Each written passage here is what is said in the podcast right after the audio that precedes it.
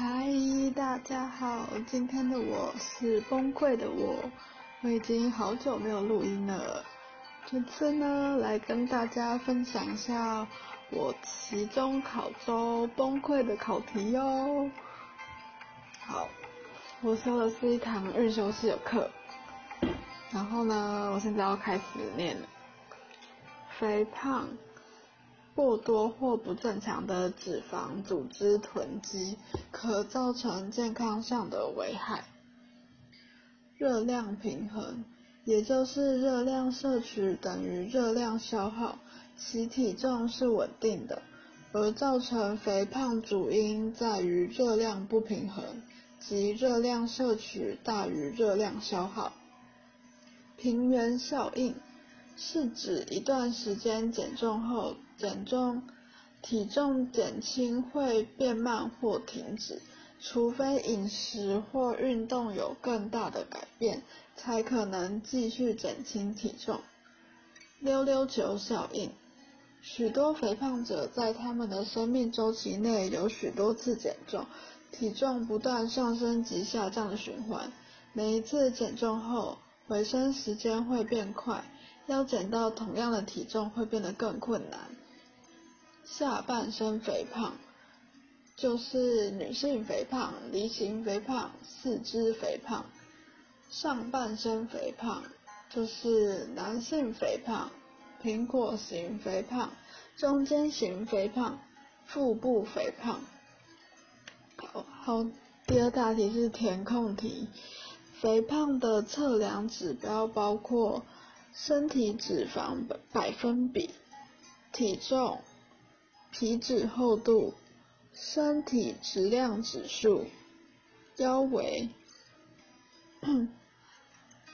WHO 将亚洲人种腹部肥胖定义为男性腰围大于等于九十公分，女性大于等于八十公分。好每日热量消耗包括哪三部分？基础代谢、活动消耗、食物生热反应。人体内主要产生并供给热量来源为食物中三大营养素，建议所占热量的比例是：糖类百分之六十三，蛋白质百分之二十五。脂质百分之十二。下一题，脂肪细胞激素包括脂联素、脂素、肾上腺髓指数、人流比定、介白素之六、瘦素、阻抗素、肿瘤坏死因子阿尔法、内指数。这一题我真的看不懂是什么东西。好，第三大题，目前测量身体组成脂肪重量的方法有哪九种？哪三种是能较准确评估身体各部位的脂肪量？一、水中称重法；二、身体总水法。三、身体钾量法；四、中子激活法；五、生物电阻阻抗分析法；六、红外线交互作用法；七、超音波电脑断层扫描；八、恒核磁共振影像；九、双重能量。X 光吸收法。哦，我天，我已经不知道自己在念什么了。好，第二题是测量皮脂厚度的部位有哪八个部位？一、胸部；二、腋窝中线处；三、三头肌；四、肩胛骨下方；五、耻骨上方；六、腹部；七、大腿。八小腿。第三题，请列出胃腹部定定理想体重范围。体重过重和肥胖之 BMI 值为何？好，体重过轻的 BMI 是小于十八点五，理想范围是十八点五到二十四。体重过重是二十四到二十七，轻度肥胖是二十七到三十，中度肥胖是三十到三十五，重度肥胖是大于三十五。好，四。探讨减重成效时，要告诉患者减重和减肥不同。首先，在评估和治疗上要注意哪些？一、确认体重过重和肥胖的定义；二、制定全方位体重管理计划；三、适当的体重管理治疗时程；四、合理的目标体重设定；五。测量休息代谢率。好，第五题，肥胖者健康行为修正理论减重的步骤为何？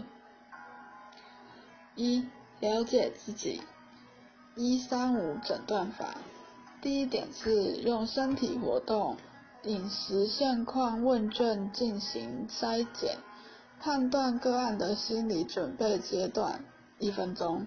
好，第二点是依身体活动、饮食阶段给予适当的分阶段咨询评量表，三分钟。好，第三个个案管理师依分阶段咨询评量表之内容提供咨询，五分钟。再来呢是要体检，然后第三个是共同决定个案目标，第四个。重要的讯息提供。第五个，自我监测与追踪。好，终于到最后一题了。第六题是陈经理现年四十五岁。身高一百七十五公分，体重一百零一公斤，工作压力大，是个标准的外食族。稍微活动便喘气连连，目前正为体重控制所烦恼。请为陈经理计算基础代谢率 （BMI），并定定营养分配等符合个人之减重计划。公式是体。调整体重的公式是理想体重加（括号实际体重减理想体重）（括号乘以零点二五）。好，另一个公式 BMI 是每日的大卡等于一大卡乘以二十四小时乘以体重几公斤。好，第一个它的 BMI 是，嗯。体重除以身高的平方，所以它的 BMI 是三十三，属于重度肥胖。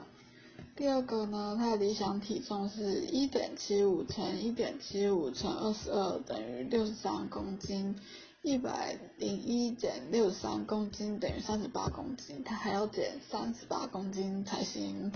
好，调整体重，哦，这个啊好复杂哦。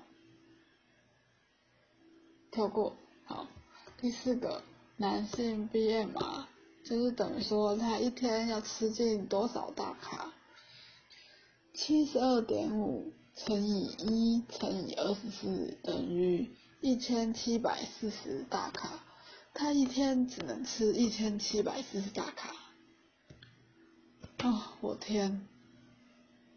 我觉得应该没有人可以听得完这一串吧。我觉得听完这一串应该会很好睡，我连自己都快要不知道自己在讲什么了。拜拜。